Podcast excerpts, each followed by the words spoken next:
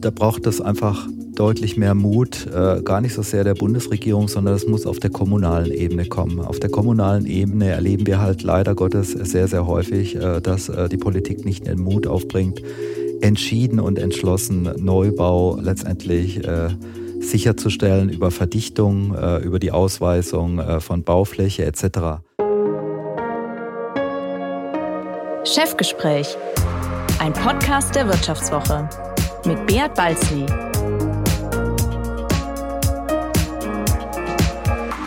Ja, herzlich willkommen bei einer weiteren Folge des Vivo Podcasts Chefgespräch.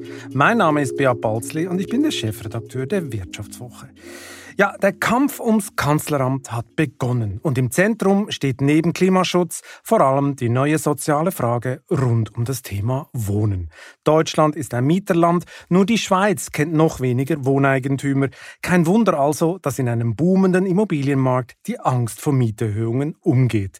Linke, Grüne und die SPD fordern jetzt für den Mietmarkt noch strenge Regulierungen. Da trifft es sich für die Wahlkampfstrategen gut, dass Deutschlands größte Vermieter Vonovia mit der Übernahme der Deutschen Wohnen das perfekte Feindbild schaffen will, womit wir bei meinem heutigen Gast wären. Er gilt als Architektur- und Kunstbegeistert, bewunderte früher mal einen linken Politikstar und sitzt jetzt im CDU-Wirtschaftsrat. Michael Zahn ist der CEO des Berliner DAX DAX-Konzerns Deutsche Wohnen und bald nicht mehr die Nummer 1 der Nummer 2, sondern die Nummer 2 der Nummer 1 hinter Vonovia-Chef Rolf Buch. Hallo Herr Zahn, schön, dass Sie heute Hallo. bei mir sind. Hallo, grüße Sie.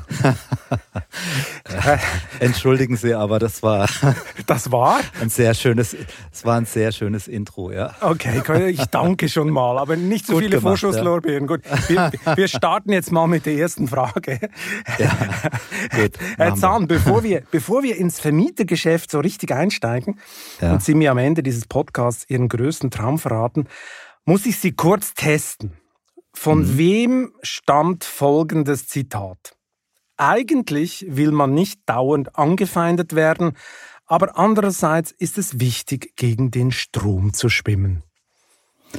Das verraten Sie mir sicherlich. Hab keine Ahnung. Sie haben keine Ahnung. Das klingt ja so ein bisschen wie von einem Berliner Vermieter im Häuserkampf. Äh, aber äh, es ist von Oskar Lafontaine, einst linker SPD-Mann und Finanzminister. Okay. Okay. Warum war Lafontaine mal Ihr Idol? Ganz einfach, weil ich äh, im Zusammenhang mit der deutschen Wiedervereinigung und meinem Hintergrund als Volkswirt ähm, der Idee des Zusammenführens beider Länder eher äh, dem Lafontaine äh, gefolgt bin als äh, dem Helmut Kohl. Also ich hatte tatsächlich äh, nicht die Vorstellung, dass da blühende Landschaften entstehen, sondern ich hatte die Vorstellung, dass das rein marktwirtschaftlich so nicht funktionieren kann mit einer Währungsunion hat man einfach, äh, ich sag mal, viele, viele Lieferketten unterbrochen, äh, Produktion äh, auf der Ostseite sozusagen faktisch stillgelegt. Und so kam es ja dann auch. Nach einer kurzen Unterbrechung geht es gleich weiter. Bleiben Sie dran. Wie steht es um den Standort Deutschland? Wie entwickelt sich der Goldpreis? Wie führe ich in meinem Unternehmen KI ein?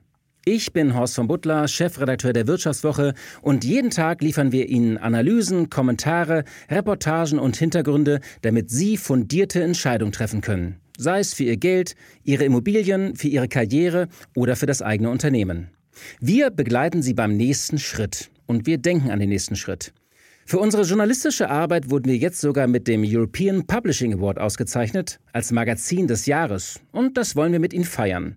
Auf vivo.de slash ausgezeichnet können Sie jetzt drei Monate lang die Vivo zum halben Preis lesen. Also da würde ich ja zuschlagen. Ich freue mich auf Sie. Also Sie hätten die Wiedervereinigung ganz anders organisiert. Jawohl. was hätten Sie denn gemacht? Sie hätten die Ostmark floaten lassen oder was hätten Sie gemacht? Naja, bekanntermaßen war ja Ostdeutschland ein ganz, ganz wichtiger Exporteur in den Osten und ich hätte diese Lieferkette nicht unterbrochen und ich hätte eine Übergangsphase geschaffen, dass die Menschen natürlich alle in die D-Mark wollten, ist klar. Also hätte man das irgendwo gut ausbalancieren müssen. Und äh, ich glaube, in der Abwägung hätte ich lieber äh, die Menschen davon überzeugt, äh, dass die D-Mark perspektivisch kommt, ja, als äh, wie gesagt diese, diese starke Exportorientierung dann äh, Richtung Osten zu verlieren. Ich meine jetzt aus heutiger Sicht, wenn man sieht, was Sie heute für eine Position haben, ist ja Lafontaine äh, nicht unbedingt das naheliegende Idol. Ich glaube, Sie schwanken auch heute politisch eher zwischen den Grünen und dem CDU, CDU-Wirtschaftsrat. Oder wo muss ich Sie da einordnen? Also Sie kennen ja den Spruch mit äh, 20, äh, wenn man da nicht links denkt, ja, äh, stimmt irgendwas nicht. Und äh, wenn man mit 70 immer noch links denkt, dann ist auch irgendwas faul. Also ich gehöre sicherlich nicht dem linken Lager an, aber Themen wie äh, Umweltschutz, äh, Klima, Ernährung, ja, Zerstörung natürlicher Ressourcen, das sind Themen, die liegen mir persönlich einfach sehr am Herzen und deshalb ist es völlig richtig, was Sie sagen. ich habe viel Sympathie mit äh, grüner Politik, aber auf der anderen Seite, glaube ich, äh, braucht diese grüne Politik noch ein bisschen einen Kompass, einen marktwirtschaftlichen Kompass, dann würde das für mich übrigens sehr, sehr gut funktionieren. Ja, am Kompass üben die Grünen ja noch und ich kann mir vorstellen, ja. da üben sie noch lange, weil zum Beispiel die Forderungen der Berliner Initiative für die Enteignung von Deutsche Wohnen, das äh, unterstützen ja nicht nur Lafontaines Jünger, sondern das unterstützen auch große Teile der Grünen. Die Grünen in Berlin sowieso. Selbst Grünen-Chef Robert Habeck hat sich für Enteignungen ausgesprochen, was gerade viele vergessen in diesem Wahlkampf. Was mich mal wundernehmen würde mit dieser ganzen Enteignungsgeschichte, was macht das eigentlich mit jemandem wie Ihnen, wenn man dauernd der Buhmann ist? Trifft einen das? Es war zu erwarten, dass wir in diese Diskussionen kommen. Es war einfach äh, zu erwarten, weil äh, die Entwicklung der letzten Jahre haben einfach deutlich äh, aufgezeigt, dass äh, wir wohnungspolitisch in Deutschland sehr, sehr viele Fehler gemacht haben äh, basierend auf Annahmen, die, die so einfach nicht eingetreten sind. Also wenn man sich äh, erinnert, äh, dass man äh, noch zu Beginn der 90er Jahre in Ostdeutschland äh, unheimlich viel getan hat äh, für, für den Wohnungsbau, viel, viel Schaden hinterlassen hat und auf der anderen Seite kurze Zeit später äh, die kompletten äh, sozialen Wohnungsprogramme eingestellt hat mit der Aussage, die Alterung der Gesellschaft schreitet voran, Deutschland schrumpft, wir brauchen keine Wohnung mehr und insbesondere in Berlin. Ich äh, habe noch äh, äh, ja äh, sozusagen vor Augen, wie die äh, Senatorin für Stadtentwicklung meinte, bei einem Leerstand von fünf Prozent fühlen wir uns wohl. Also will sagen, es war erwartbar, weil der Zuzug in die Städte ja nach wie vor anhält, weil das Angebot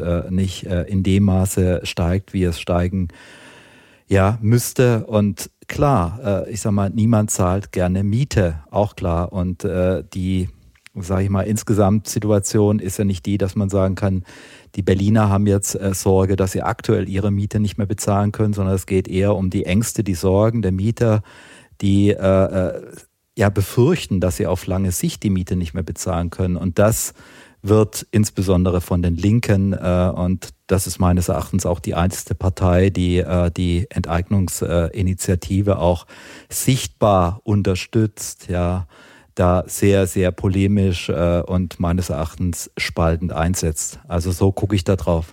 Die Berliner Grünen haben das auch unterstützt, oder? Ganz offiziell. Also das ist schon ein breites Bündnis. Aber nochmal zurück zu Ihnen persönlich. Oder ich meine, Sie sind ja dann das Feindbild, da sitzt dieser Michael Zahm, das ist der böse Vermieter von dieser Deutsche Wohnen. Treffen Sie diese Angriffe? Da geht es ja auch oft unter der Gürtellinie. Äh, oder haben Sie sich da so ein dickes Fell zugelegt?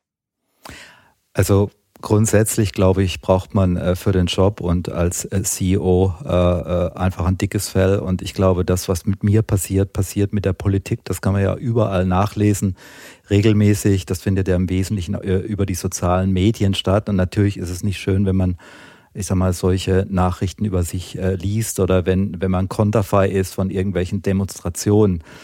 Wichtig war mir immer, dass, dass, dass wir, ich sag mal, nach innen, also Richtung Mitarbeiter und nach außen Richtung Kunden, Mieter, äh, da äh, letztendlich auch gucken, wie, wie, wie diese äh, beiden Gruppen darauf äh, gucken. Und bei den Mitarbeitern und Mietern muss ich einfach sagen, das Zeugnis, was uns dort ausgestellt ist, äh, wird, ist nach wie vor sehr, sehr positiv.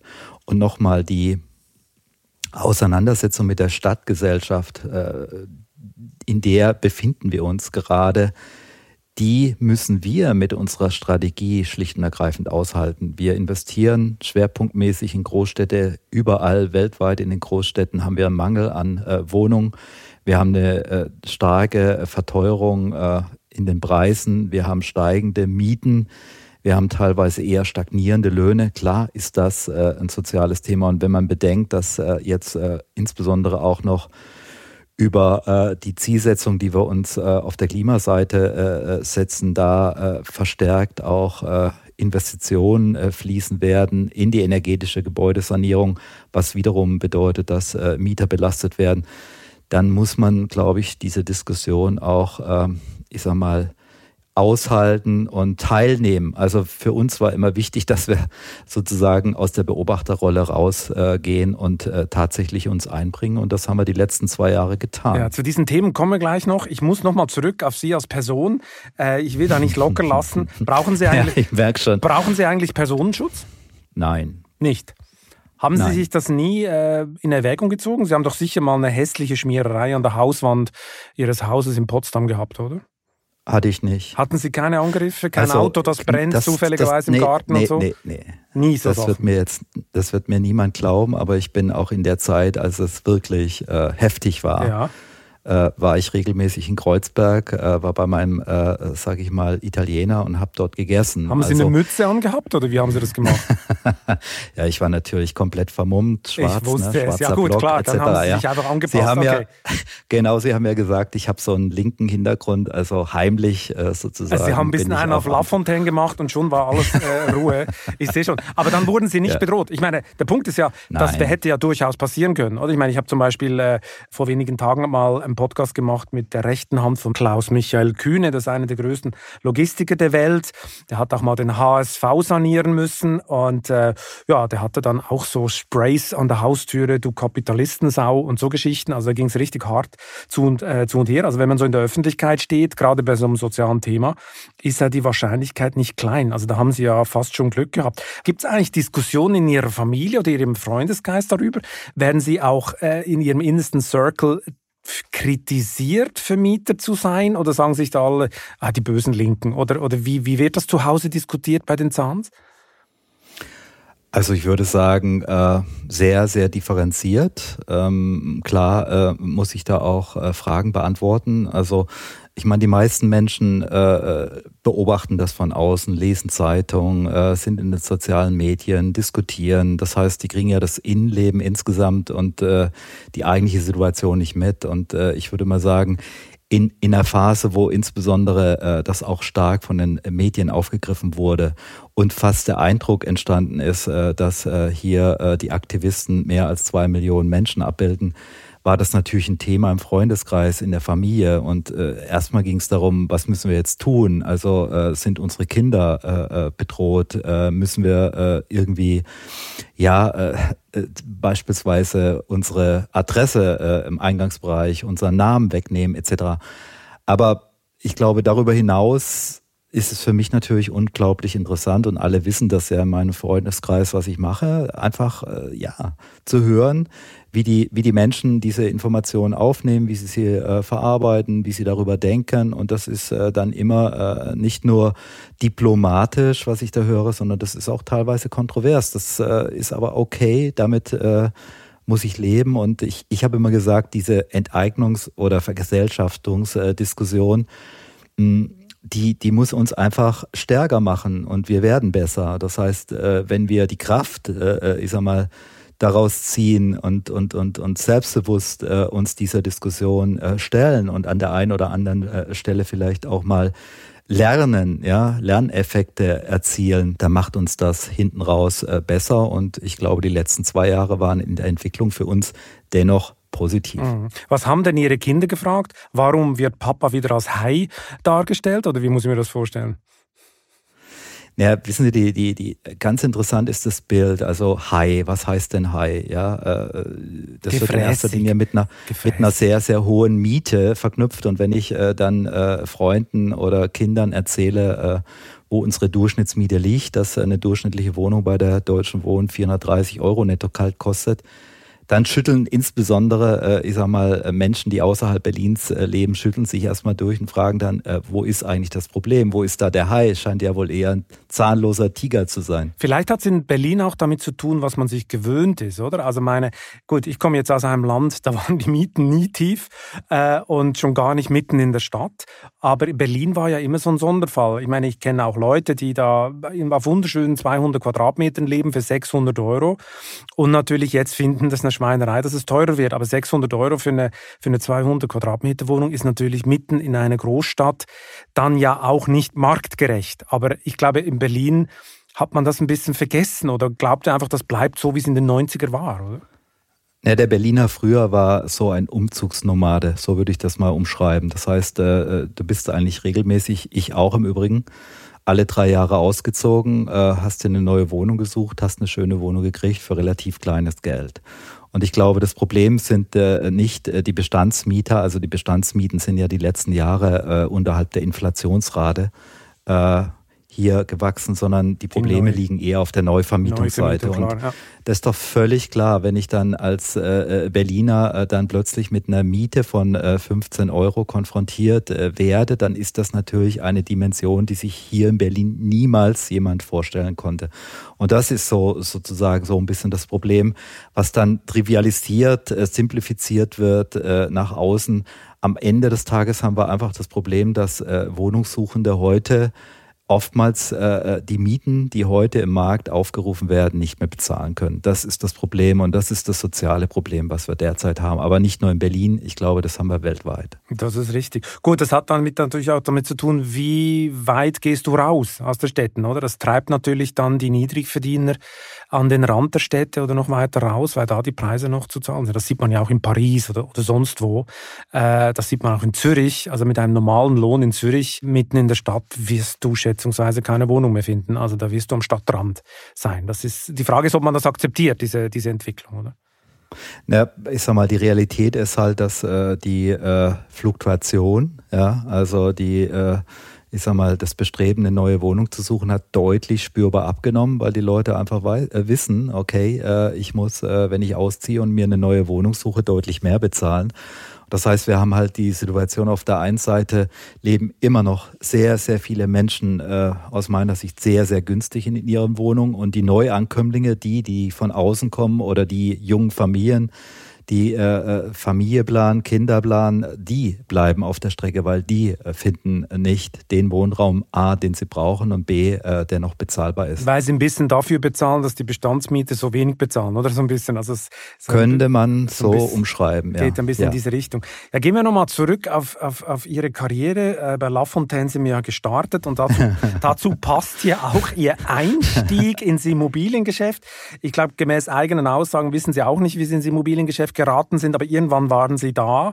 Äh, im, und zwar in einer kommunalen Immobilienverwaltung haben sie angefangen, also in der Wunschwelt ihrer Gegner, oder? Wenn Sie jetzt die beiden Welten heute vergleichen, kommunale Immobilienverwaltung, gibt es immer noch viele in Berlin, oder? Das vergessen viele. Also die, die kommunalen Immobilienverwaltungen äh, sind immer noch eine große Macht in Berlin. Mit den privaten Vermietern, äh, wo es denn den Mietern besser? Das ist jetzt eine Steilvorlage, aber äh, ich, ich frage es jetzt trotzdem. wenn Sie die beiden Welten vergleichen, wie, wie sieht das heute aus? Naja, ich komme ja von, von Freiburg und äh, ich sag mal, 93 bin ich nach Berlin gekommen und was mir als erstes aufgefallen ist, ja, die Berliner Mieten waren durchschnittlich deutlich günstiger als die Freiburger, aber der Zustand der Gebäude war entsprechend. Das heißt, sie hatten eben Anfang der 90er Jahre noch sehr, sehr häufig die Situation, dass sie kein eigenes Bad, dass sie, äh, ich sag mal, keine eigene Toilette hatten, äh, Strom, äh, ich sag mal, die Infrastruktur war eher, äh, ich sag mal, 1800 noch was. Ähm, das heißt, man ja, die Frage ist jetzt, äh, als Mieter bezahle ich lieber äh, drei Euro Miete und muss auf Komfort verzichten. Ja, und ich glaube, das, was äh, die Berliner ein Stück weit lernen mussten, ist, wenn ich mehr Komfort haben möchte, wenn ich, äh, sage ich mal, höhere Ansprüche habe, dann muss ich die mittlerweile bezahlen. Und ich glaube, heute kommunale Wohnungswirtschaft mit privater Wohnungswirtschaft zu vergleichen, äh, ist ein bisschen unfair. Ich würde mal sagen, dass die kommunalen äh, Gesellschaften äh, deutlich besser aufgestellt äh, sind, als das äh, vor 20 Jahren der Fall war. Es gibt äh, weniger politische Ämter. Ja, früher waren in Geschäftsführung oft, äh, ich sag mal, Politiker. Versorgungsposten, gibt, oder? Richtig, richtig. Und äh, auch dort äh, muss man investieren, auch dort muss man Geld verdienen. Also das sind äh, gute Manager. Wir sind börsennotiert, das ist natürlich dann nochmal äh, eine komplett andere Sicht, weil wir im Grunde genommen viel transparenter sind und der Nachteil, den wir heute ganz klar haben gegenüber der Mehrheit anderer Gesellschaften ist eben, wir sind börsennotiert, deswegen sind wir sehr transparent, äh, transparent, wir müssen vierteljährlich berichten.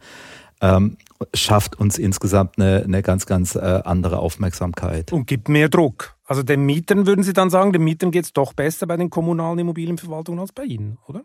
Ja, wenn ich äh, jetzt die ja, wenn ich die letzte Mieterbefragung mir angucke, äh, dann hat sich die eher deutlich nach oben bewegt. Ähm, das heißt, neun von zehn äh, Mietern sind heute sehr zufrieden oder zufrieden mit ihrer Wohnsituation, mit uns auch zufrieden als äh, Verwalter. Also ich glaube, äh, es muss man auch mal ganz klar sagen, es gibt viele, viele Mieter, die mit einem höheren Anspruch auch äh, Wohnungen suchen und die bei uns verhältnismäßig gesehen immer noch relativ günstig leben. Also unsere Mieten sind, wie ich schon gesagt habe, mit, äh, ich sag mal, 650 Euro brutto warm bezahlbar für viele Menschen. Jetzt sind ja die, Ihre Miete gemäß Ihren Aussagen, ich gehe mal davon aus, wenn ich äh, äh, den Mieterverband frage in Berlin oder, oder äh, die Initiativleute, da kommt was ganz anderes, aber gemäß Ihren Aussagen sind ja die super zufrieden. Ihr Image ist trotzdem äh, miserabel in der Öffentlichkeit, äh, weil äh, da gibt es natürlich auch viel, äh, viel Interessen dahinter, damit ihr Image auch nicht so toll ist, muss man sagen. Nichtsdestotrotz haben sie auch viele Fehler gemacht, oder? Gewisse Geschäfte wurden ja sogar von der Staatsanwaltschaft untersucht. Ich weiß gar nicht, wie das dann endete, ähm, äh, die ganze Geschichte. Also das war, war, war eine klare Fake News. Das war eine es Fake News. Keine, ja, das gab in, äh, äh, bei uns keine staatsanwaltliche Untersuchung, sondern im Zusammenhang mit einem Erwerb äh, äh eines Portfolios im Osten der Stadt äh, wurde uns äh, gedroht, ja, mit äh, staatsanwaltlichen Untersuchungen. Nur, äh, ich sag mal, das Ganze hat sich nie realisiert, weil äh, die Vorwürfe waren äh, Bestands, äh, also hatten wirklich keinen Bestand. Das war die Karl-Marx-Allee, glaube ich. Richtig, Passt richtig. natürlich ja, auch so schön. Oh Gott, ja, der richtig, Klassenkampf richtig. liegt ja, förmlich richtig. auf der Straße. Ja, ja, ja. Das war zum Beispiel ein Fehler. Also da muss ich wirklich sagen, da habe ich als äh, süddeutscher äh, Freiburger einfach äh, brutal Lehrgeld äh, bezahlt, als ich dann im Nachhinein erfahren habe, wer da lebt, wer da wohnt, äh, wie das äh, zu DDR-Zeiten dieses Quartier sozusagen auch gemanagt wurde, bewirtschaftet wurde. Da war mir sofort klar, das war wirklich ja, äh, äh, äh, ja äh, den Griff äh, in das Wespennest, ja, das, das konnte man natürlich als, als äh, ich sag mal, das ideologisch heißt, geprägte, ja. Das heißt, was, wer, wer wohnt da? Also das müssen Sie jetzt mal ein bisschen genauer erklären. Was, was hätten Sie wissen sollen vorher? Also, dass da Ihnen noch eine, was für eine Zelle wohnt oder was für eine Widerstandszelle? Naja, ja, ganz klar, in der, zu DDR-Zeiten wohnten da größtenteils Parteifunktionäre ja, liegt auf der Hand bei dieser Lage, oder? Ja. Ja, klar.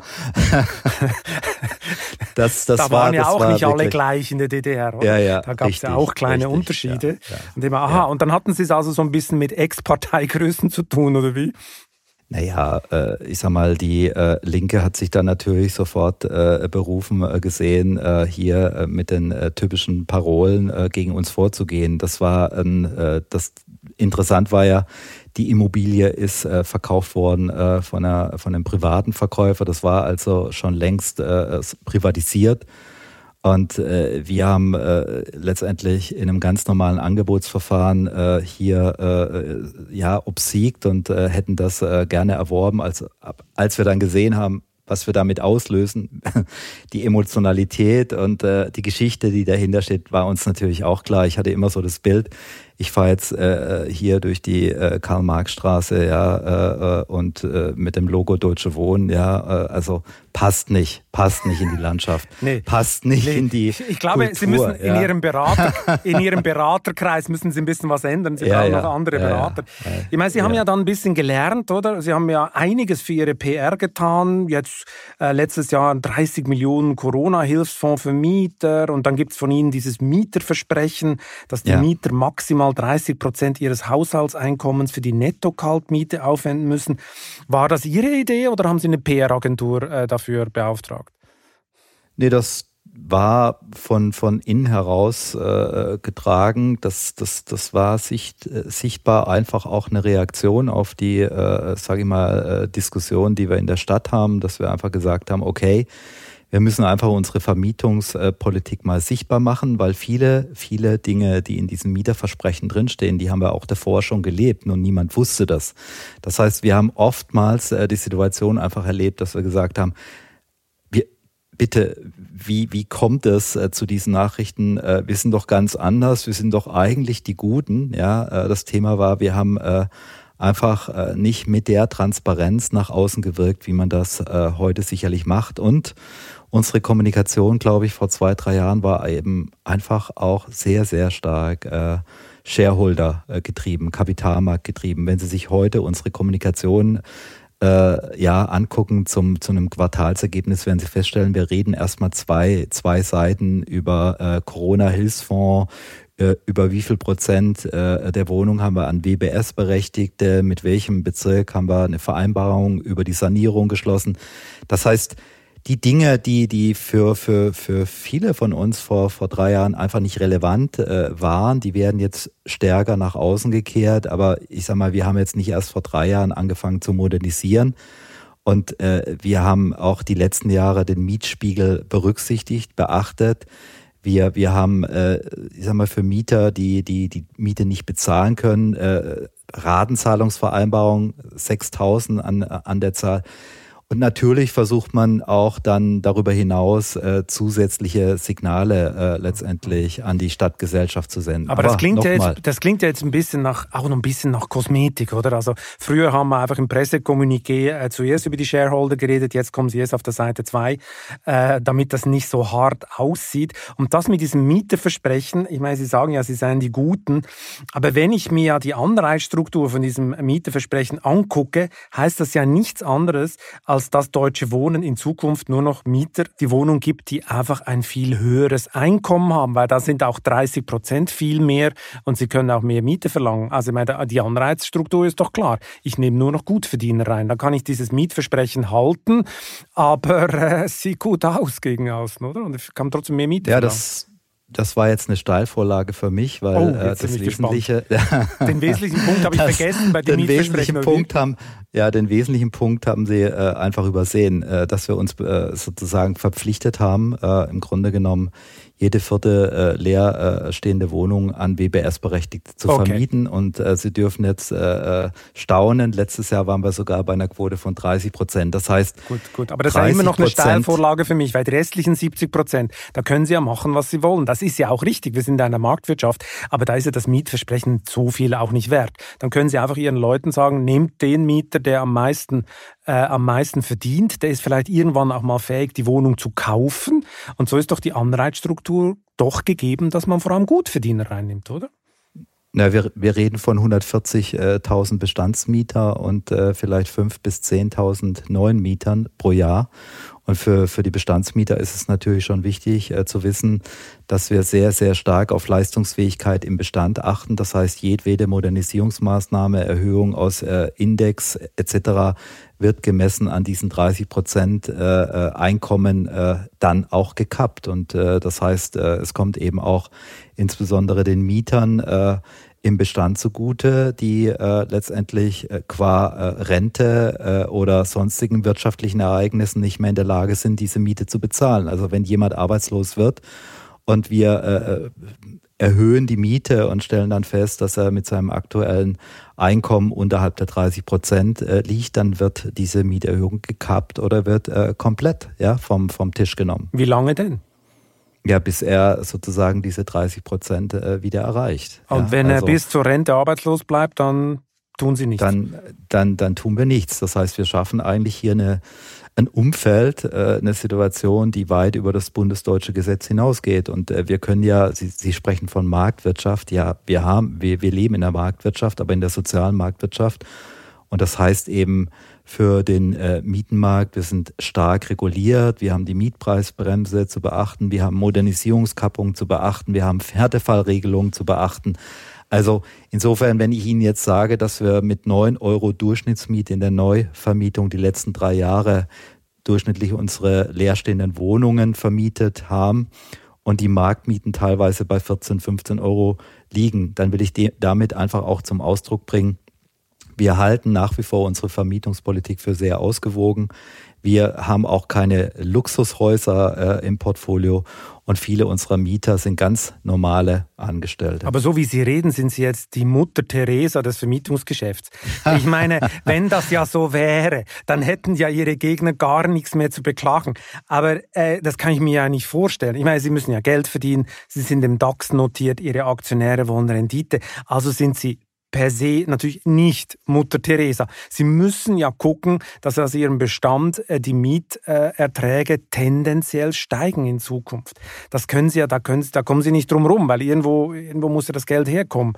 Also insofern äh, ist es ja auch nicht verboten, damit Geld zu verdienen. Aber ich meine, also nur sozial ja, glaub, geht ja nicht, oder? Ich glaube, der Erfolg unseres äh, Geschäftsmodells liegt einfach darin, dass wir sehr, sehr früh äh, diese Entwicklung kommen äh, sehen haben und dass wir sehr, sehr früh äh, Immobilien gekauft haben, eben nicht wie heute äh, äh im Schnitt zwischen 3.000 bis 4.000 Euro, sondern wir haben den Großteil unserer Wohnungsbestände für 1000 äh, Euro äh, erworben. Das heißt, wir sind entsprechend auch sehr günstig äh, äh, refinanziert. Äh, wir profitieren von Niedrigstzinsen. Wir haben äh, dieses Jahr eine Anleihe aufgelegt mit 0,9 Prozent für durchschnittlich 15 Jahre. Wir haben keinen hohen Verschuldungsgrad. Wir haben eine sehr hohe Eigenkapitalquote. Wir haben äh, relativ äh, stabile Kostenstrukturen. Und natürlich steigen die Mieten auch bei uns. Das, das können Sie auch jährlich nachlesen. Äh, aber sie steigen eben nicht äh, in, in Größenordnung, wie äh, da teilweise kolportiert wurde, vier, fünf, sechs Prozent, sondern wir liegen in der Regel zwischen zweieinhalb und drei Prozent mhm. jährlich. Also der Immobilienboom ist natürlich auch ein Effekt, der sie logischerweise treibt. Was mich mal wundern nehmen würde, täuscht der Eindruck oder ist Ihr künftiger Chef Rolf Buch ein bisschen diplomatischer als Sie? Ich meine, als der Mietendeckel in Berlin gekippt wurde, hat er auf die Rückforderung der Mietsenkungen verzichtet, Sie aber nicht. Warum eigentlich nicht? Ich bin Angestellter und äh, Herr Buch mal. Ich kann, ja, aber ich kann äh, nicht auf äh, Forderungen verzichten, die erstmal rein rechtlich, äh, ich sag mal, werthaltig sind durch das BGB. Ich habe aber auch gleichzeitig gesagt, dass wir im Einzelfall durchaus auch in der Situation, wo der Mieter nicht zurückbezahlen kann, darauf verzichten werden. Das heißt, wir gucken nicht generalistisch darauf, sondern wir gucken nach Leistungsfähigkeit. Und es gibt eben auch viele Mieter in unserem Bestand, die sind äh, natürlich durch den Mietendeckel in die Gunst der Stunde gekommen und haben sehr, sehr wenig Miete bezahlt. Äh, dort äh, werden wir auch die, die Mietforderungen über Ratenzahlung wieder einfordern. Es gibt aber auch sehr viele, die sich das äh, vielleicht nicht leisten können. Und da werden wir dann auch mit Nachsicht äh, und ja, äh, sozialer Verantwortung agieren. Auf Ihre eigentliche Frage, ähm, ist Herr Rolf diplomatischer? Ich würde sagen, wir haben beide äh, unsere Stärken und unsere Schwächen. Und ich glaube in der Kombination äh, wenn wir den richtigen Zuschnitt finden äh, für, für die Rollenverteilung, dann macht er sicherlich einige Dinge besser als ich. Hm, okay, okay, okay. Jeder hat seine Stärken, jeder hat seine Schwächen. So genau wollte ich es jetzt nicht wissen. Aber äh, gehen, wir noch, äh, gehen wir noch eins weiter. Berlins Bürgermeister Michael Müller, der findet ja diese Elefantenhochzeit ziemlich gut, oder? Mit freiwilliger Mietenzurückhaltung und dem Verkauf von 20.000 Wohnungen an die Stadt. Alles grandios. Das klingt auch nach Buchs Idee. Liege ich damit richtig oder falsch? Also wir haben ja als Deutsche Wohnen auch die letzten drei Jahre an, äh, sag ich mal, das Land Berlin Wohnungen verkauft. Wir haben dieses Mieterversprechen, was ja die Vonovia in Berlin nicht hat, äh, will ich auch mal ganz deutlich sagen. Äh, wir haben beispielsweise dieses Jahr äh, vor Bekanntgabe der Transaktion gesagt, dass wir dieses Jahr äh, auf Mieterhöhung verzichten wollen. Da haben wir auch unterschiedliche Positionen. Ich glaube, das nimmt sich nicht viel. Ich äh, würde aber schon sagen wollen, dass wir beide äh, bezüglich äh, der Situation hier im Land eine ähnliche Meinung vertreten. Wir können auf Dauer nicht, äh, ich sag mal, gegen das Land äh, arbeiten. Wir müssen einfach Lösungen mit dem Land finden. Und ich glaube, die, die, die, die Aktivitäten dort an der Stelle, die sind teilweise parallel erfolgt ähm, und sollen letztendlich einfach ein Stück weit auch äh, ja so symbolisch bewertet werden, dass wir am Ende äh, dialogbereit sind, dass wir am Ende äh, hier auch äh, für Lösungen offen stehen. Und ich glaube, wenn die mit Abstand größte private ja, Wohnungsbaugesellschaft in Berlin äh, sich auf freiwilliger Basis, das finde ich ganz wichtig, äh, verpflichtet, äh, Mietanpassungen in den nächsten Jahren eben eher in einem Spektrum abzubilden, die unterhalb der Inflationsrate liegen, dann ist das auch ein Signal an andere private Vermieter. Und ich glaube, es wird Nachahmer geben. Und damit erreicht Herr Müller sein Ziel. Er stritt ja immer an und sagt, äh, deckeln, äh, bauen, kaufen. Und ich glaube, mit unserem Programm, was wir ihm jetzt äh, vorgeschlagen haben, deckeln, also wir begrenzen die Bestandsmieten, bauen. Wir haben uns beide verpflichtet, die nächsten Jahre 13.000 neue Wohnungen zu bauen und verkaufen. Ja, das Land hat jetzt von uns äh, das Angebot, 20.000 Wohnungen zu kaufen. Entsprechen wir eins zu eins äh, äh, ja den, den, den, dem Koalitionsvertrag. Das mhm. ist Bestandteil des Koalitionsvertrages gewesen. Mhm. Gut, freiwillig ist ja ein weiter Begriff, oder? Vielleicht macht man auch was freiwillig, weil man irgendwas es nicht mehr irgendwann nicht mehr freiwillig macht, sondern es machen muss. Aber meine Fragen so Buch äh, gegen Zahn, Vonovia gegen Deutsche Wohnen haben natürlich äh, einen klaren Hintergrund, weil langsam nähern wir uns dem Elefant im Raum. Ähm, vor nicht mal neun Monaten haben sie die Möglichkeit eines Zusammengehens weit von sich gewiesen. Ich zitiere mal, was sie uns im Schwesterblatt Handelsblatt äh, letzten Oktober diktiert haben. Wir sind kulturell sehr unterschiedlich aufgestellt. Wir gehen in einen vollkommen anderen Weg. Wir zielen nicht auf Größe. Wir sind in der Pflege aktiv. Wir konzentrieren uns nur auf Großstädte. Es gibt keine Synergien und so weiter und so fort. Daran hat sich ja eigentlich nichts geändert. Das müssen Sie mir jetzt mal erklären, woher diese Wende kommt. Ja, weil ich glaube, die, die Art und Weise, wie wir uns begegnet sind, äh, die Art und Weise, wie äh, letztendlich auch äh, ja, dieser Zusammenschluss von uns beiden im Grunde genommen auch kulturell angegangen wurde, ist, ist ein ganz anderer Stil, als wir das in 2015, 2016 gesehen haben. Punkt eins. Punkt zwei Sie werden äh, auf, auf Sicht feststellen, dass viele Überlegungen äh, äh, zu unseren Geschäftsfeldern auch Überlegungen des Zusammenschlusses sein werden. Das heißt, wir werden uns weiterhin engagieren im Pflegegeschäft, wir werden das Portfolio weiter fokussieren, wir werden gemeinsam größere Anstrengungen unternehmen im, äh, auf der Klimaseite, das sind wir ja relativ weit voraus. Und Sie, Sie haben sicherlich auch gesehen, dass, dass äh, wir eine ausgewogene ähm, ja, Verteilung von Aufgaben, Ressorts äh, und äh, Standorten vorgenommen haben. 15 war eine feindliche Übernahme, die da hieß, äh, wir übernehmen die äh, Deutsche Wohnen, äh, wir, wir schließen, schließen die Mecklenburgische Straße 57. Das, was ich jetzt heute sehe, ist, glaube ich, äh, eher äh, die Fortsetzung einer gemeinsamen Strategie, die da heißt, äh, wir können hier Kräfte bündeln. Äh, wir, wir bleiben in den wesentlichen Säulen der Deutschen Wohnen engagiert. Wir haben beide parallel das Neubaugeschäft äh, weiterentwickelt, fühlen uns wohl, stark genug, um äh, vielleicht dann auch die nächsten Schritte zu gehen. Und da bin ich dann eher äh, bei, bei Rolf Buch, der ja schon vor Jahren äh, den, den Schritt ins Ausland gewagt hat und ich sag mal, das ist etwas, was, was, was es sicherlich noch äh, gilt zu diskutieren, aber das ist sicherlich äh, eine Idee, eine Vision, äh, die ich durchaus teile. Das heißt, wo wollen Sie noch hin? Ich meine, größte Vermieter sind sie schon in Europa, äh, aber da gibt es natürlich noch viele weiße Flecken. Frankreich, Schweden ist man schon. Was ist denn noch für eine Variante da?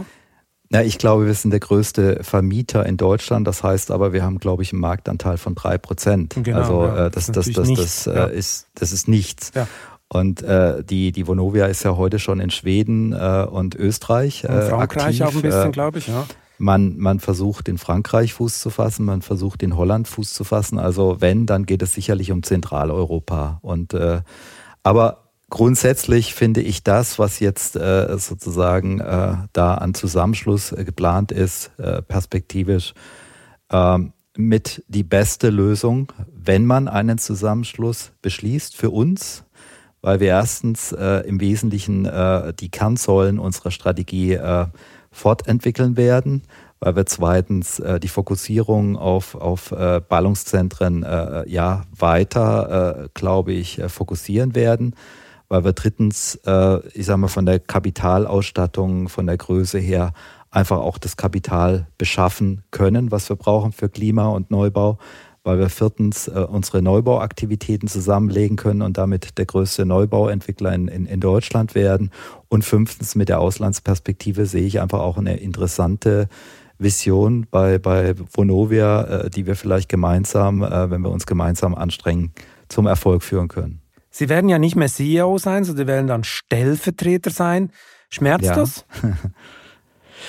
Wenn man den Job 13 Jahre gemacht hat, äh, wie ich jetzt, äh, dann äh, glaube ich, kann man das verschmerzen. Also mir war, mir war die Ressortverteilung viel, viel wichtiger und ich übernehme jetzt genau die Ressorts, die ich eigentlich sehr, sehr gerne mache, wo ich auch, glaube ich, eher meine Stärken habe und ich kann Aufgaben abgeben, wo, glaube ich, Rolf Buch einfach von uns beiden der Smartere ist.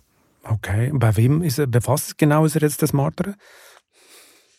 Na, Sie haben das ja schon angesprochen. In der ich glaube, Außen- in der, in der Außenwirkung. in, der, in der politischen Kommunikation, äh, äh, Presse etc. Äh, ist er sicherlich, ähm, Der ich würde es mal so umschreiben, geschmeidiger. Ja. Okay, okay. Da bin ich eher jemand, der vielleicht an der einen oder anderen Stelle auch mal spaltet. Jetzt bin ich ja schon lange im Wirtschaftsjournalismus und wenn solche Geschichten laufen mit groß äh, frisst klein und das hat dann mehrmals nicht funktioniert, dann hat das so immer so Gründe. Ein Grund ist zum Beispiel, dass man den Preis hochtreiben will. Das haben sie ja erfolgreich getan, indem dass sie äh, zwei Versuche abgelehnt haben. Ein anderer Grund ist auch oft so, dass der ähm, amtierende CEO des Unternehmens, das geschluckt wird, dass man den nicht richtig umgarnt hat. Was hat denn Herr Buch gemacht, um Sie zu überzeugen? Gab es da irgendwie für Sie noch ein Package oder äh, wird, wird die Fusion nicht zu Ihrem Schaden sein? Oder wie genau hat er Sie überzeugt? Ja, das sagte ich ja bereits. Also ich glaube, äh, dass äh, die Art und Weise, wie wir uns begegnet sind, die Art und Weise, wie wir äh, die letzten Wochen auch äh, miteinander gesprochen haben, äh, die war äh, sehr, sehr offen, ja, äh, sehr respektvoll, äh, die war sehr zielführend und die war oftmals, äh, ich sag mal, komplementär. Und das zweite Thema ist, äh, ich sag mal, klar, ich habe immer gesagt, äh, wenn, wenn ein entsprechendes Angebot auf dem Tisch liegt äh, von der Vonovia, äh, bin ich als äh, CEO auch verpflichtet, dieses Angebot zu prüfen. Ich bin nun mal der Meinung, dass dieses Angebot, was die Vonovia jetzt auf den Tisch gelegt hat, äh, für unsere Aktionäre sehr attraktiv ist. Ich bin der Meinung, dass äh, dieser Zusammenschluss, äh, wie er jetzt erfolgen soll, auch für unsere Mitarbeiter äh, die bessere Alternative ist zu 2015. Das klingt jetzt sehr selbstlos und intellektuell, aber ich muss jetzt mal auf Mann spielen. Wie viele Vonovia-Aktien besitzen Sie? Und wie viele Ja, heute. Deutsche Wohnen-Aktien besitzen Sie heute? Ich besitze keine einzige Aktie der Vonovia. Ich äh, besitze äh, aus dem Optionsprogramm äh, der Deutschen Wohnen circa 120.000 Aktien. Ja. Also das wird sich für Sie lohnen, die ganze Geschichte. ja, das ist äh, sozusagen Kein ein Optionsprogramm über fünf Jahre. Ja. Okay, okay, gut. Also, dann können wir davon ausgehen, Herr Zahn wird nicht verhungern nach diesem, äh, nach Nein, diesem um Deal. Gottes Willen, nein, Das werden Sie nicht. keine Sorge. Nein, ich werde, ich werde nicht verhungern, aber ich werde trotzdem weiterarbeiten. Ich meine, früher wurde ja so ein Deal oft in abgelegenen Landgasthöfen ähm, dann äh, verhandelt, oder? Also so habe ich das Ja, immer wieder ja. mal erlebt. Und so. Ja. Man hat sich irgendwo getroffen im Geheimen und bla und so und weiß man ganz weit weg. Ja, in Corona-Zeiten ein bisschen schwierig. Wo haben Sie sich denn getroffen? Bei Ihnen zu Hause oder gab es irgendwie einen Geheimort oder wo hat man das eigentlich verhandelt? Äh, direkt hier in Berlin am Potsdamer Platz. Direkt am Potsdamer Platz? Okay. Ja. Wo genau da? Na, üblicherweise trifft man sich bei einem Anwalt, ne? Bei Weil üblicherweise sind, sind diese äh, Transaktionen das, das sehr, sehr äh, juristisch geprägt. Das klingt ja. jetzt überhaupt nicht, nicht filmreich. Aber oh Mann, ich habe jetzt erwartet, hier kommt waren, jetzt eine super Kulisse. Glaub, nee, okay. Ich glaube, wir waren äh, im 26. Stockwerk, hatten äh, eine wunderschöne Sicht über die äh, Kulisse Berlins. Und das gehört Und jetzt alles Ende, uns, hat dann Rolf Buch gesagt. Nein, das hat er nicht gesagt, okay. sondern wir haben ganz, ganz bodenständig dann, nachdem wir hart gearbeitet haben über vier Tage, haben wir uns äh, äh ein Bierchen gegönnt. Ein Kein Bierchen. Champagner, sondern ein Bierchen. Okay, das klingt jetzt sehr bodenständig und bescheiden. Kommen wir nochmal ja. wirklich bodenständig nochmal aufs Geschäft zurück. Ich meine, Sie haben ja. ja. auch mal gesagt, es gibt keine Synergien zwischen uns. Das ist ja jetzt auch alles aufgehoben. Äh, da wurden Sie auch eines äh, Besseren belehrt offensichtlich. Wo ist denn jetzt konkrete Synergie in so einer äh, Vermietungsgruppe, in so einer Immobiliengruppe? Also wo genau kann man da was rausholen? Zum Beispiel in den energetischen Sanierungen oder wo muss ich mir das vorstellen? Ja, allein äh, im Einkauf, äh, wenn Sie sehen, dass wir kombiniert zusammen in etwa drei Milliarden Euro Bauleistung einkaufen, dann glaube ich schon, äh, dass man da äh, entsprechende Synergie wie die Automobilindustrie erzielen kann. Wenn ich 5% Synergien erziele, aus dem Einkauf bin ich heute schon über 100 Millionen Euro Synergien. Ja, spreche ich heute schon über 100 Millionen Synergien. Also bei Einkauf wir reden wir Küchen, bei Renovationen oder, oder so Sachen, oder? Das, ist, das betrifft den Neubau, das ja. betrifft äh, äh, Sanierung, das betrifft Instandsetzung, äh, also all die Gewerke, äh, die wir äh, sozusagen von außen zukaufen, beispielsweise. Was es jetzt gilt, also ich sag mal, das, das, das muss man ja auch äh, mal von, von einer anderen Seite beschreiben, das, was die Vonovia jetzt äh, hier als Synergien äh, definiert hat, die haben wir ja als Deutsche Wohnen nicht gerechnet. Äh, die, die, die sind jetzt äh, in meinem Verantwortungsbereich, weil ich werde ja äh, zukünftig in der Vonovia verantwortlich sein für das Thema Integration und Personal. Und ich sag mal, Sie können sich vorstellen, dass ich jetzt dabei bin, ein Team aufzustellen, um insgesamt äh, für, für die kombinierte Einheit eine Zielstruktur äh, abzuleiten und insbesondere die Kostenstrukturen des gemeinsamen Unternehmens besser zu verstehen. Und ich glaube, eine wirklich visible und, und nachhaltige Aussage zu Synergien werden wir wahrscheinlich Ende des Jahres äh, leisten können. Mhm. Ein großes Thema werden ja auch energetische Sanierungen sein. Oder? Der Gebäudesektor verantwortet ein Drittel der CO2-Emissionen. Die Union hat jetzt gerade diese CO2-Umlage für Vermieter torpediert. Äh, wie geht es da weiter im Vermietergeschäft in diesem Bereich? Also richtig äh, ist, dass wir als Gebäudewirtschaft für 30 Prozent der CO2-Emissionen äh, stehen. Richtig ist, äh, dass wir da einen erheblichen Nachholbedarf haben. In der Deutschen Wohnen haben wir branchenweit mit den besten Wert, was CO2-Intensität äh, anbelangt. Wir haben da also schon einiges erreicht. Wir müssen aber von den 33 bei der Deutschen Wohnen auf 12 kommen. Ja, äh, das heißt, äh, wir haben jetzt äh, äh, in einem ersten Aufschlag äh, reden wir von 1,5 Milliarden Euro, die wir zusätzlich noch investieren müssen in den Bestand, um hier Klimaneutralität zu erreichen.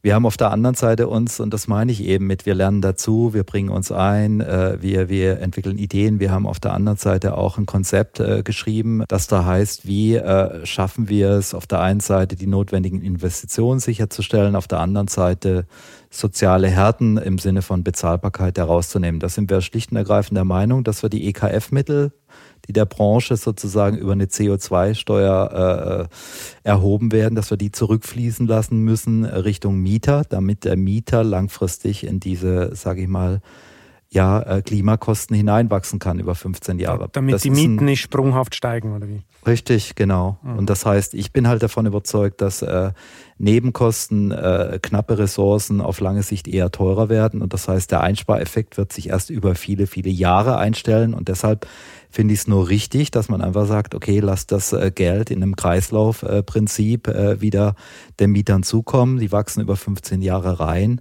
Und damit erreichen wir genau das, was wir eigentlich erreichen müssen. Wir müssen eine Sanierungsquote von bis zu drei Prozent äh, zukünftig abbilden in der Gebäudewirtschaft. Der Durchschnitt heute liegt bei ein Prozent. So werden wir unsere Klimaziele nicht erreichen.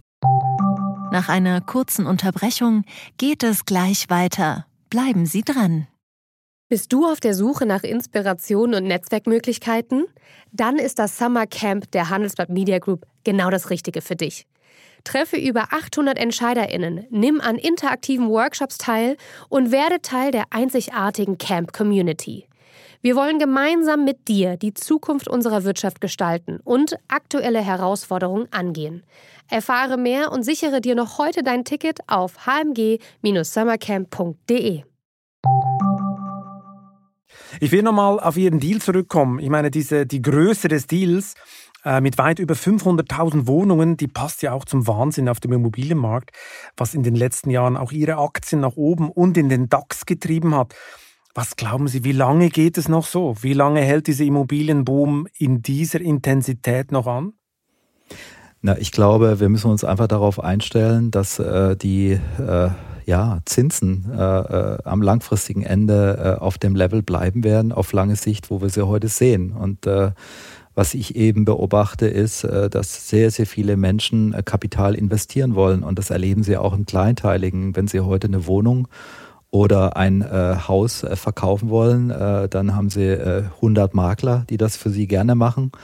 Und sie haben innerhalb von 24 Stunden äh, ist das Haus weg. Die Leute äh, haben Torschlusspanik auch ein bisschen. Richtig. Oder? Und das ist so ein bisschen, äh, ich sag mal, ja, der, der, der Lindner hat es mal gesagt, das ist äh, das Doping, ja, äh, äh, für, für, für, für die Immobilienbranche, für die, die, die Häuserpreise, dass wir einfach wenn ich Ihnen sage 0,9 Prozent für durchschnittlich 15 Jahre Laufzeit unbesichert, dann ist das einfach phänomenal. Da mhm. haben wir vor zehn Jahren noch 5,5 Prozent Zinsen bezahlt. Und ich glaube, die europäische Situation und insgesamt äh, die Situation der Südländer wird uns letztendlich dazu zwingen, dass wir langfristig mit diesen Zinsen leben müssen. Wird das heißt, führen, der Boom geht weiter. Der Boom auf der bin ich mir ziemlich sicher auf äh, der Preisseite. Also die Häuserpreise werden sich weiter nach oben entwickeln. Punkt eins.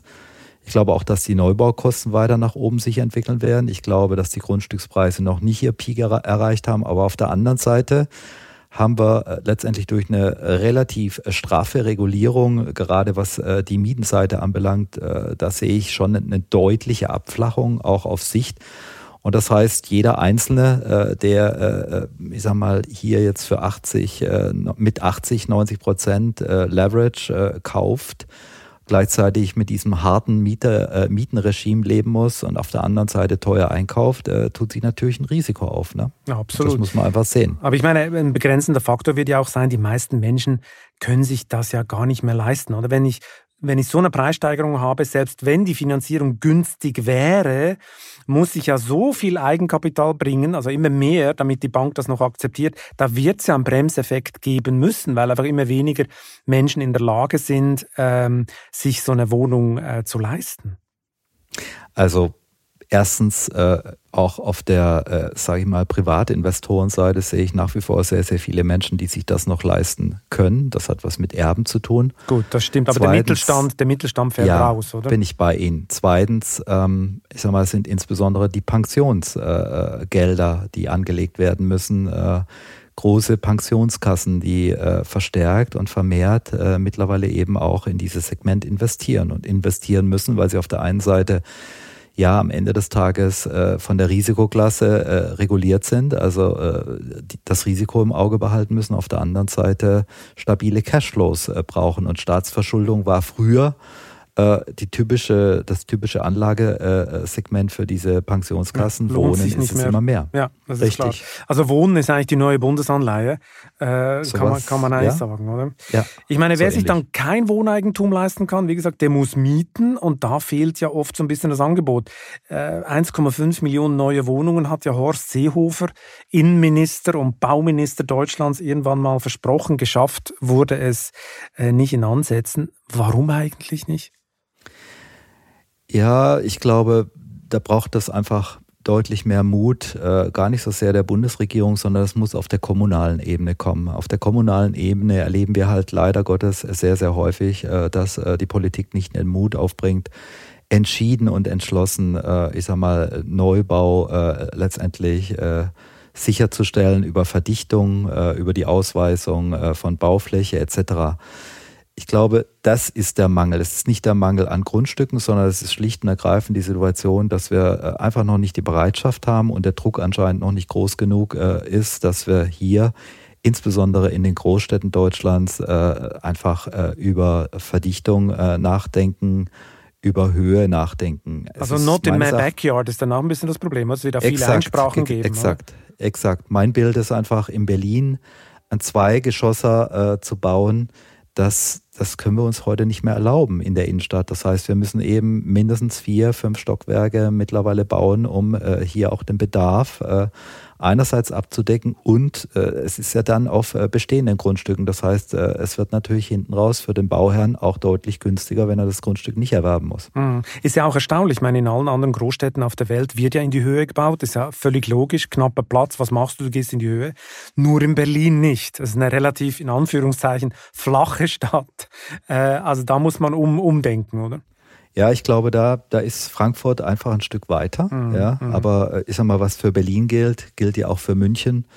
Also ich glaube, da, da müssen wir umdenken. Und äh, da bin ich auch äh, ganz klar und entschieden dafür, dass wir eben nicht nur über äh, ja, klimaschonendes Bauen diskutieren, sondern wir müssen äh, einfach erkennen, dass die Grundstückspreise mittlerweile an einem Level angelangt sind, wo wir die äh, politische Miete, die sich die Politik wünscht, äh, die bezahlbar ist, nur erreichen können über Verdichtung. Also Michael Zahn fordert mehr Wolkenkratzer in deutschen Großstädten. Richtig. Jawohl. Richtig. Okay, gut. Sauber auf den Punkt gebracht.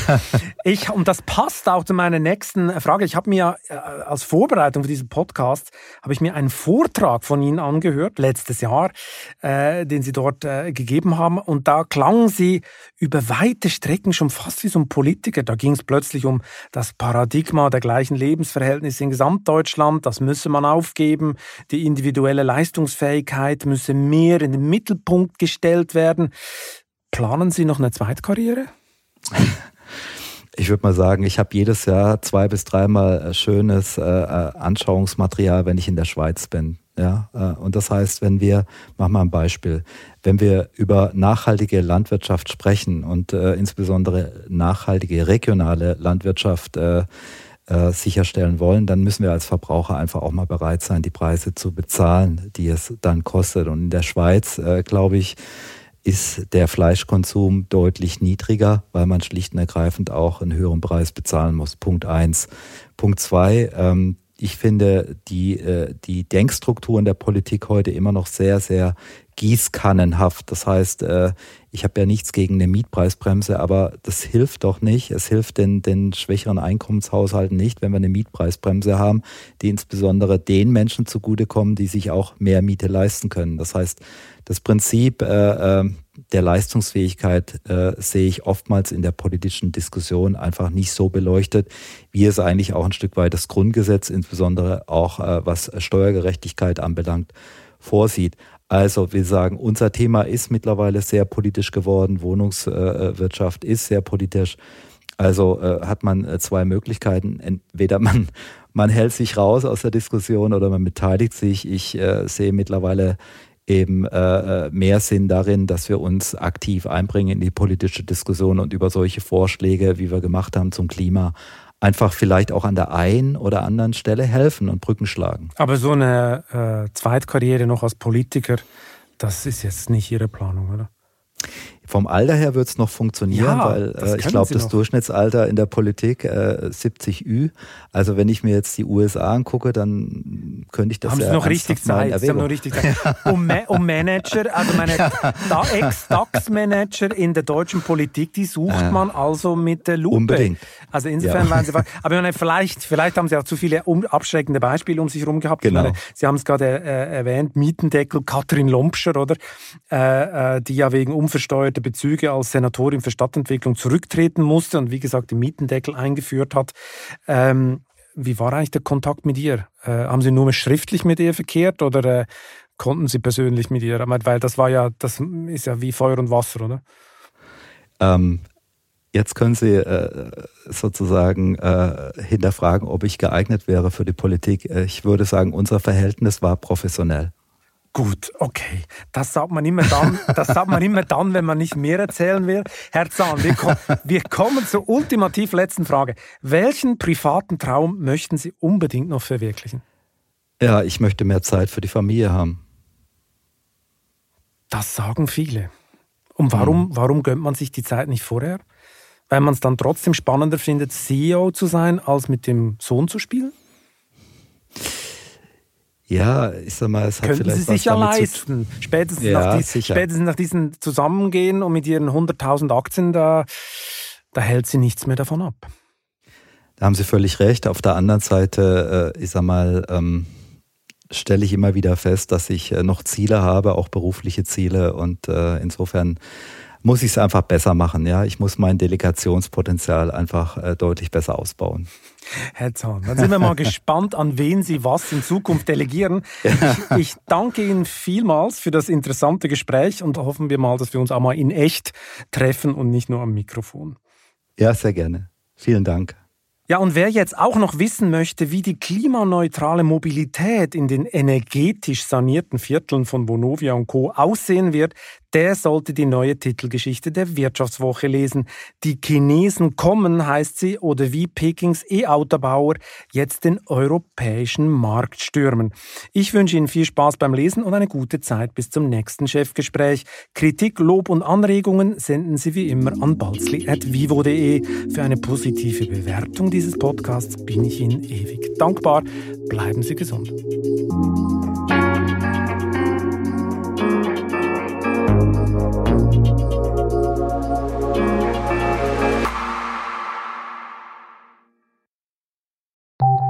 Nach einer kurzen Unterbrechung geht es gleich weiter. Bleiben Sie dran. Eine Weltreise starten, ihr Hobby ausleben, finanzielle Unabhängigkeit muss kein Traum bleiben. In der neuen Vivo Coach Masterclass erfahren Sie, wie Sie das Vermögen dafür aufbauen und es einsetzen. Kurzweilige Videos, spannende Inhalte, konkret umsetzbare Empfehlungen. Entdecken Sie das neue kostenlose Video-Learning-Format exklusiv für Abonnentinnen und Abonnenten der Wirtschaftswoche. Jetzt unter vivo.de slash coach slash masterclass. Vivo Coach. Wissen, das sich auszahlt.